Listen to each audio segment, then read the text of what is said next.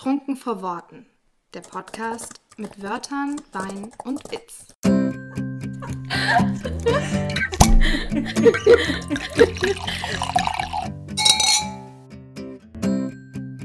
Kapitel 5 Jennys erste Ernte oder wie es zu ihrem Buch kam.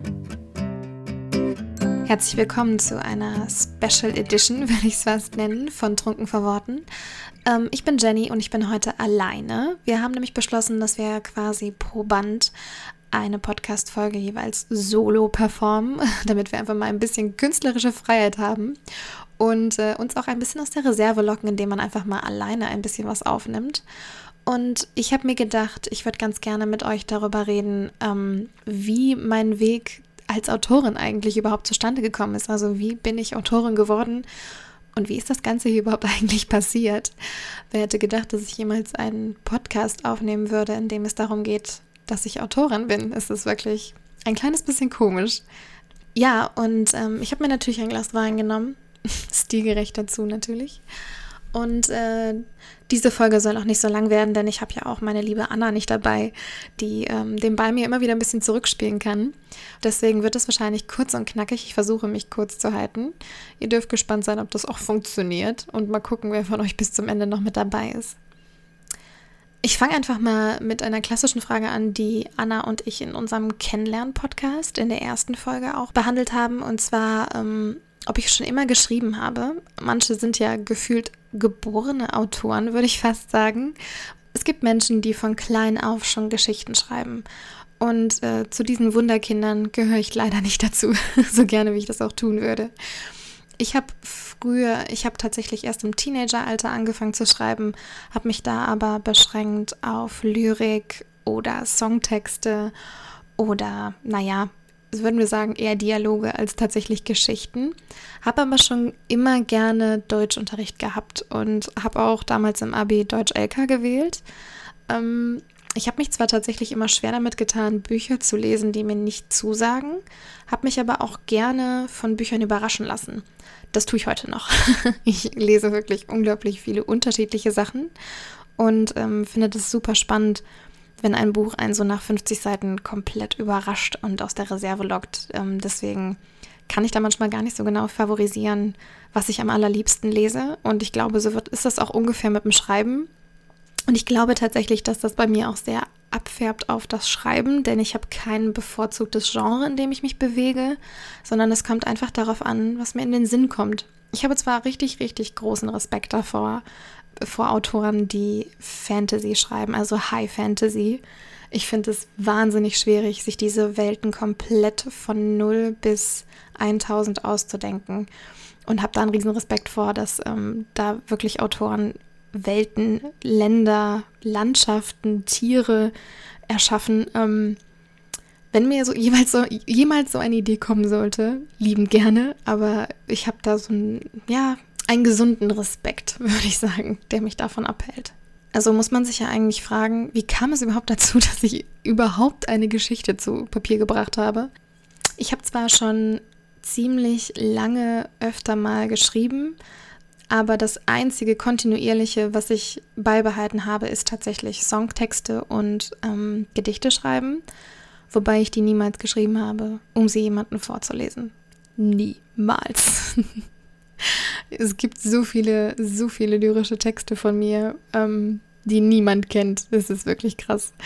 Und wahrscheinlich auch nie jemand kennenlernen wird. Ich weiß es noch nicht so genau, was ich damit anfange. Aber ich habe mich nie, ich habe es nie, nie so empfunden, als ähm, müsste ich die teilen oder als könnte ich die teilen oder als wahrscheinlich eher, als würden die jemandem gefallen. als könnten die jemanden zusagen. Von daher, ähm, da wird einiges an Überwindung von, vonnöten sein, ähm, bis ich die irgendwo mal jemanden zeige.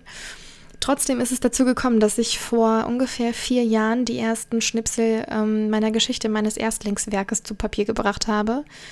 Ich habe das öfter, dass ich ähm, Dialoge im Kopf habe, dass ich Gespräche im Kopf habe, die inspiriert durch den Alltag, inspiriert durch ähm, Bücher oder also andere Bücher Serien, Filme, das kann durch viele Dinge sein, ähm, aber dass dann mein Kopf sich quasi immer wieder um Dialoge dreht. Gespräche, die ich niemals geführt habe. Und ähm, damit ich die irgendwie aus dem Kopf bekomme, müssen die meistens einfach zu Papier gebracht werden. Ich mache das auch ganz oft, dass wenn ich wütend bin und oder ich ein schwieriges Gespräch vor mir habe, dass ich einmal runterschreibe, was ich sagen würde und dann erstmal reflektiere, kannst du das so sagen? Wie viel Emotion ist da drin? Wie viel könnte man rausstreichen? Wie viel ist vielleicht auch unsensibel, aber man, anstatt es halt einfach zu sagen, schreibe ich es einmal runter und dann entscheide ich manchmal bewusst, dass ich das so nicht aussprechen möchte oder aussprechen sollte. Und ich verarbeite dadurch einfach unglaublich viel schon vorher quasi. Schon bevor dieses Gespräch überhaupt geführt werden könnte, bin ich schon dabei zu reflektieren und zu verarbeiten.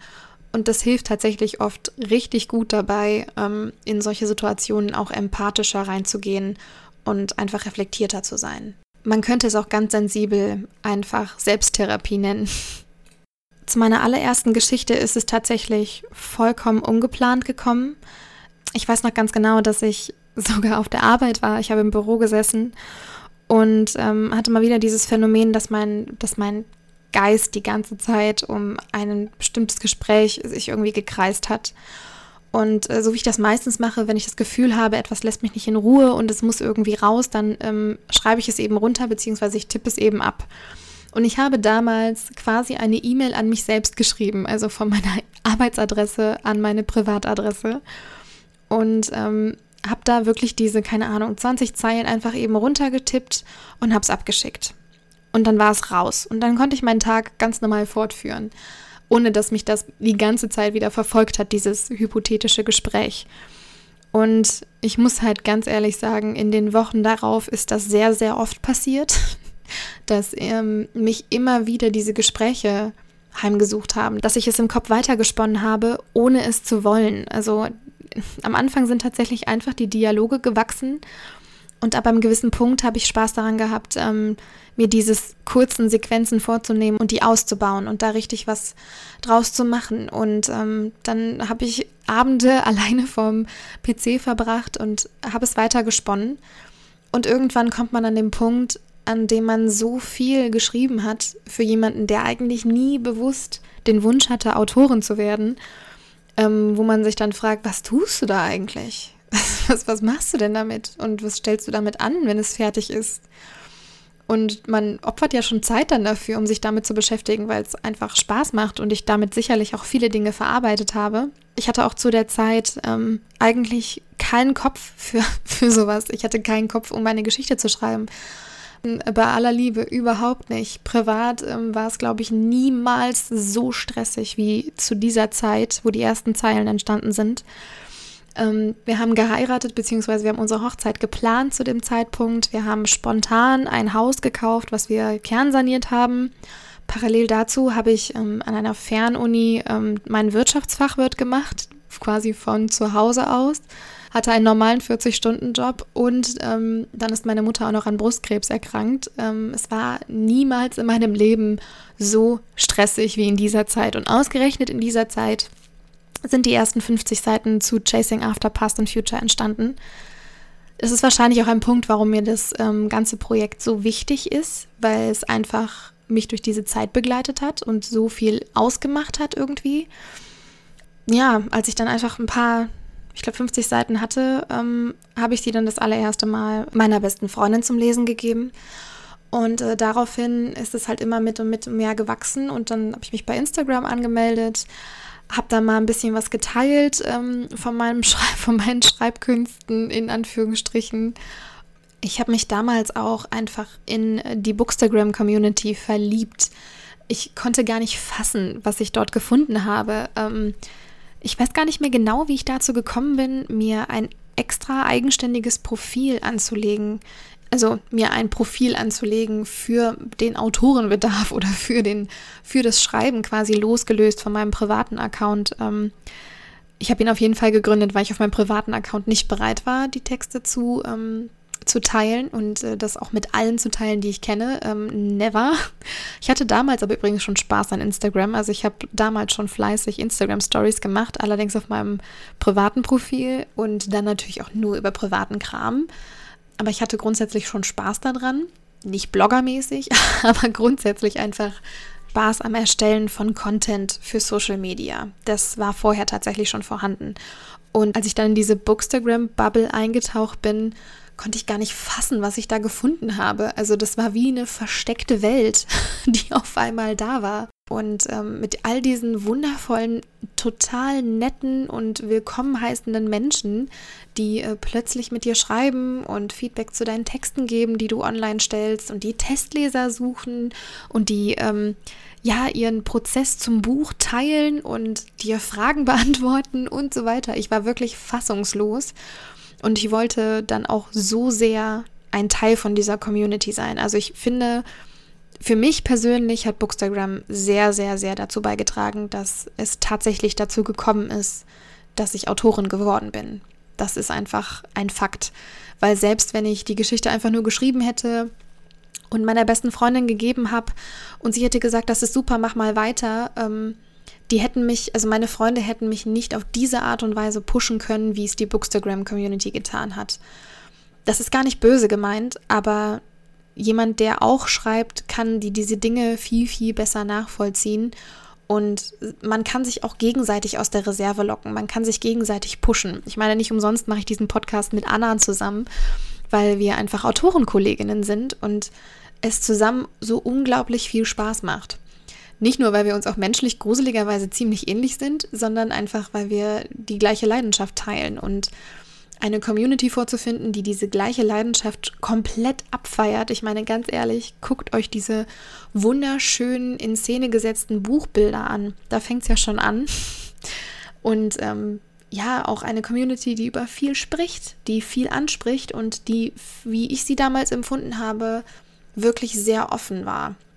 Ähm, ich weiß nicht, ob sie sich gerade ein bisschen wandelt oder ob ich einfach mehr Facetten von der Community wahrnehme. Ähm, aber meine Bookstagram-Bubble, in der ich mich so bewege, ist unglaublich offen, tolerant und ähm, unterstützend. Und das hat mich dann auch tatsächlich dazu gepusht, ähm, mir diesen Traum zuzutrauen und ja, ihn tatsächlich auszuprobieren. Ja, bin so quasi mit und mit gewachsen und genauso halt auch das Projekt und das Buch. Und ähm, ich weiß auch noch, wie ich, ähm, wie ich das erste Mal mich an den PC gesetzt habe und das erste Mal den Satz, wie wird man Autorin und wie schreibt und verlegt man ein Buch gegoogelt habe. Das war sehr amüsant. Ähm, ich bin mir auch ziemlich sicher, viele Autoren müssen jetzt lachen, die sich schon immer gewünscht haben, Autorin zu werden. Was bei mir einfach nicht der Fall war. Ähm, wobei ich nicht sagen muss, dass ich es jemals ausgeschlossen hätte. Aber ich hätte mich wahrscheinlich einfach nicht getraut, diesen Gedanken tatsächlich überhaupt zu haben. Ich hätte niemals gedacht, dass ich das kann. Und es ist tatsächlich bei einigen Dingen so, dass man sich erstmal trauen muss, die Dinge zu tun, um festzustellen, dass man sie kann. Es ist bitter. Aber Freunde, es ist so, probiert euch aus, ganz ehrlich. Ich kann immer nur sagen, you never know. Ich wusste es auch nicht. Und man lernt ja so viel dazu. Ich meine, meine ersten Schreibversuche klangen ganz, ganz, ganz, ganz anders. Und ich kann auch gar nicht in Worte fassen, ähm, zu diesem Zeitpunkt, wo ich den Podcast aufnehme, ist Band 2 von Chasing After, gerade im Lektorat. Ähm, und ich bin eigentlich am allermeisten aufgeregt, ähm, von meiner Lektorin zu hören, ob sie eine Weiterentwicklung wahrnimmt. Weil sie hat ja auch den ersten Band lektoriert. Und ähm, ich bin super gespannt, ob sie das auch so sieht, wie ich das fühle. Weil gefühlt habe ich in dieser Zeit unglaublich viel dazu gelernt ähm, und könnte meine alten Texte ungefähr eine Million Mal überarbeiten, aber man kann sich ja auch zu Tode überarbeiten, das sollte man nicht tun. Aber grundsätzlich habe ich das Gefühl, dass man mit, ja, mit der Praxis einfach lernt und wächst und ja, dazu, also einfach besser wird. Und ich hoffe, dass das auch wirklich so der Fall ist. Was ich auch immer ganz spannend finde, ist so die Frage, ab wann man sich denn tatsächlich als Autorin sieht ähm, und auch vorstellt. Also als Autorin mich also als Autorin vorstellen wird wahrscheinlich ähm, im persönlichen Fall wahrscheinlich erst in über anderthalb Jahren oder in einem Jahr oder so der Fall sein. Ähm, da tue ich mich immer noch sehr schwer mit. Aber ähm, schriftlich geht das. Also ich kann, ich kann E-Mails schreiben, in denen ich sage, hey, mein Name ist Jennifer Ebbinghaus und ich bin Autorin und ich habe Buch X geschrieben. Vielleicht ist das was für dich, bla bla bla. Das kriege ich hin. Ähm, aber es ist natürlich auch schriftlich. Ne? Das sind die typischen Cyber-Eier, wie, ich sie, wie ich sie so gerne nenne. Oder die Social-Media-Eier. Die hat jeder. Manchmal ist es gut, manchmal ist es schlecht, dass man sie hat. Ich habe auf jeden Fall eine ganze Weile gebraucht, um selbst auch wirklich zu glauben, dass ich schreiben kann. Und deswegen habe ich, glaube ich, auch ziemlich lange gebraucht, um mich selbst als Autorin zu betiteln, weil ich finde ehrlich gesagt, dass jemand, der jeden Tag schreibt oder regelmäßig schreibt und das äh, nicht nur aus Vergnügen tut, sondern um ein Buch zustande zu bekommen und dieses auch irgendwann zu veröffentlichen, ist für mich persönlich ein Autor oder eine Autorin. Ich selber habe aber auch so ein bisschen bis zu dem Zeitpunkt gewartet, an dem ich wusste, okay, das Buch wird wirklich das Licht der Welt erblicken. Was ich ein bisschen albern finde, dass ich das auf mich anders beziehe als auf andere Menschen. Aber so ist man ja oft einfach selbstkritisch. Und ich kann den Zeitpunkt gar nicht mehr genau betiteln, wann das tatsächlich der Fall war. Aber es war irgendwann zwischen Coverdesign und Lektorat, dass ich ähm, zum Beispiel auch in meinem Instagram-Profil dann die Beschreibung nach Auto, also zu Autorin geändert habe. Ich hatte zeitweise kurz davor hatte ich Schriftstellerin drin stehen. Als ich ähm, nämlich ein Unternehmensprofil daraus gemacht habe, habe ich Schriftstellerin, glaube ich, ausgewählt. Weil ich auch gedacht habe, nee, du bist keine Autorin, weil du hast ja noch nichts veröffentlicht. Du arbeitest darauf hin und du meinst das auch richtig ernst. Aber trotzdem habe ich mich einfach schwer damit getan. Und ich denke, natürlich ist das, nie, ist das kein Titel, den man sich einfach so geben kann. Aber sobald man das ernsthaft betreibt, finde ich, hat man diesen Titel auch verdient. Und das ist manchmal ziemlich schade, dass man sich da sehr, sehr lange sehr klein macht. Es gibt natürlich auch Menschen, die sich gerne größer machen, als sie sind. Die meisten Schriftsteller machen sich wahrscheinlich eher kleiner als größer, würde ich behaupten.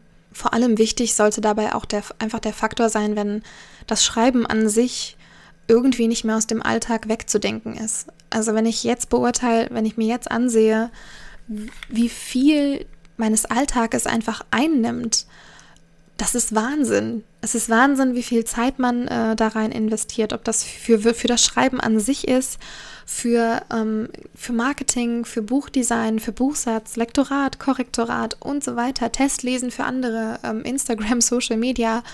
Austausch mit anderen Autoren, oh Gott, wie gerne. Ich liebe diesen Austausch einfach mit Gleichgesinnten und kann mir heute gar nicht mehr vorstellen, wie es mal war ohne diesen Austausch. Ich fühle mich so viel mehr wie ich selbst seitdem.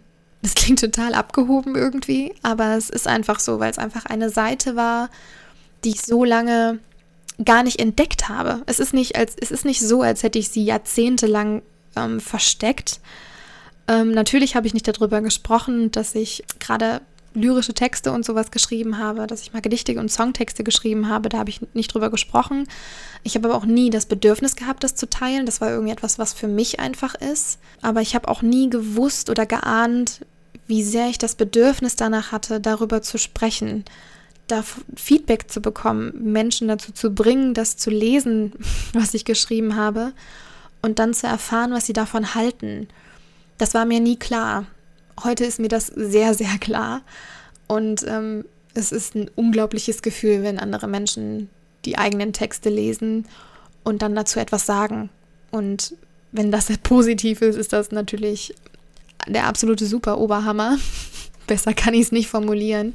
Es ist ein unbeschreibliches Gefühl. Und was auch noch total besonders ist, ist halt einfach der Austausch mit anderen Autoren mit anderen Menschen, die die gleiche Liebe zu Büchern und zu und zum Schreiben an sich ist, was ja einfach eine Kunst ist, ähm, teilen. Das ist genauso, als hätte man einen Lieblingssport und ähm, hätte eine Mannschaft voll mit Menschen, die den Sport genauso gerne betreiben wie man selbst. Das ist so, wir sind manchmal wie eine wie ein riesengroßer Fußballverein, der sich gegenseitig ähm, dazu bringt, ein Tor nach dem anderen zu schießen irgendwie. Und es macht unglaublich Spaß. Es ist so schön, ich, ich genieße das so und deswegen liebe ich auch, glaube ich, so sehr den Lektoratsprozess, weil man, weil dann einfach ein anderer Mensch, der Ahnung vom Schreiben und vom Lesen und von Büchern hat, sich mit meinem Text auseinandersetzt, diesen komplett auseinander nimmt komplett von oben bis vom ersten Wort bis zum letzten beurteilt, tuned, besser macht, mitfiebert. Ähm, man bekommt ja auch Leserreaktionen von den Lektoren. Also die lesen ja auch die, die Geschichte nicht einfach nur stumpf, sondern sie lesen ja auch trotzdem mit der Spannung mit und versuchen die ja dann auch noch zu verbessern oder noch zuzuspitzen. Und deswegen ist das, glaube ich, auch einfach mein aller, aller, aller, aller liebster Punkt am kompletten Buchentstehungsprozess. Ich liebe natürlich das Schreiben an sich, gar keine Frage, aber das Lektorat ist einfach etwas ganz, ganz, ganz Besonderes, weil man gefühlt wird sich danach niemand mehr so sehr mit deiner Geschichte auseinandersetzen wie, das Lektor wie im Lektorat. Und ach, ich, könnte, ich könnte jede Woche ein Lektorat durchführen, wenn ich nur so schnell auch Texte produzieren würde und, äh, die und das Lektorat dann bezahlen könnte. Das wäre super. Oh, das, das, das wäre wirklich Life Goals. Ja, das war quasi mein Weg ähm, als Autorin oder zur Autorin. Und ich glaube, dass tatsächlich Social Media und besonders die Bookstagram Community sehr, sehr viel damit zu tun hat, dass es tatsächlich dazu gekommen ist. Und dafür bin ich sehr, sehr dankbar. Was ich abschließend dazu noch sagen möchte, ist, ähm, dass es meiner Meinung nach nicht darum geht, wie lange man schon schreibt oder wie lange man tatsächlich auch schon übt und das praktiziert.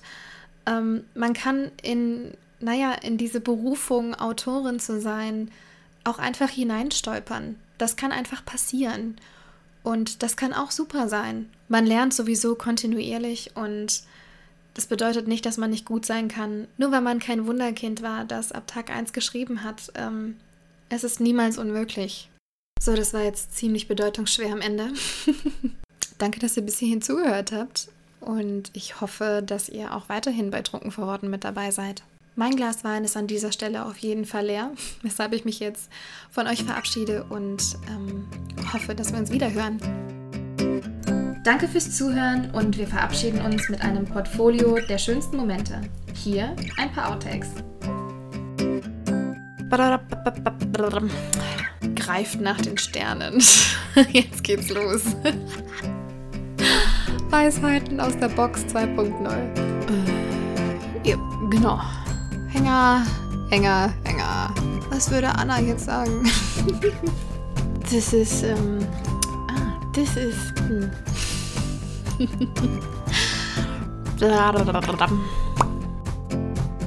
Für Fragen, Ideen, Erfahrungen und Leserbriefe schreibt uns eine Mail an trunkenvorworten at gmail.com.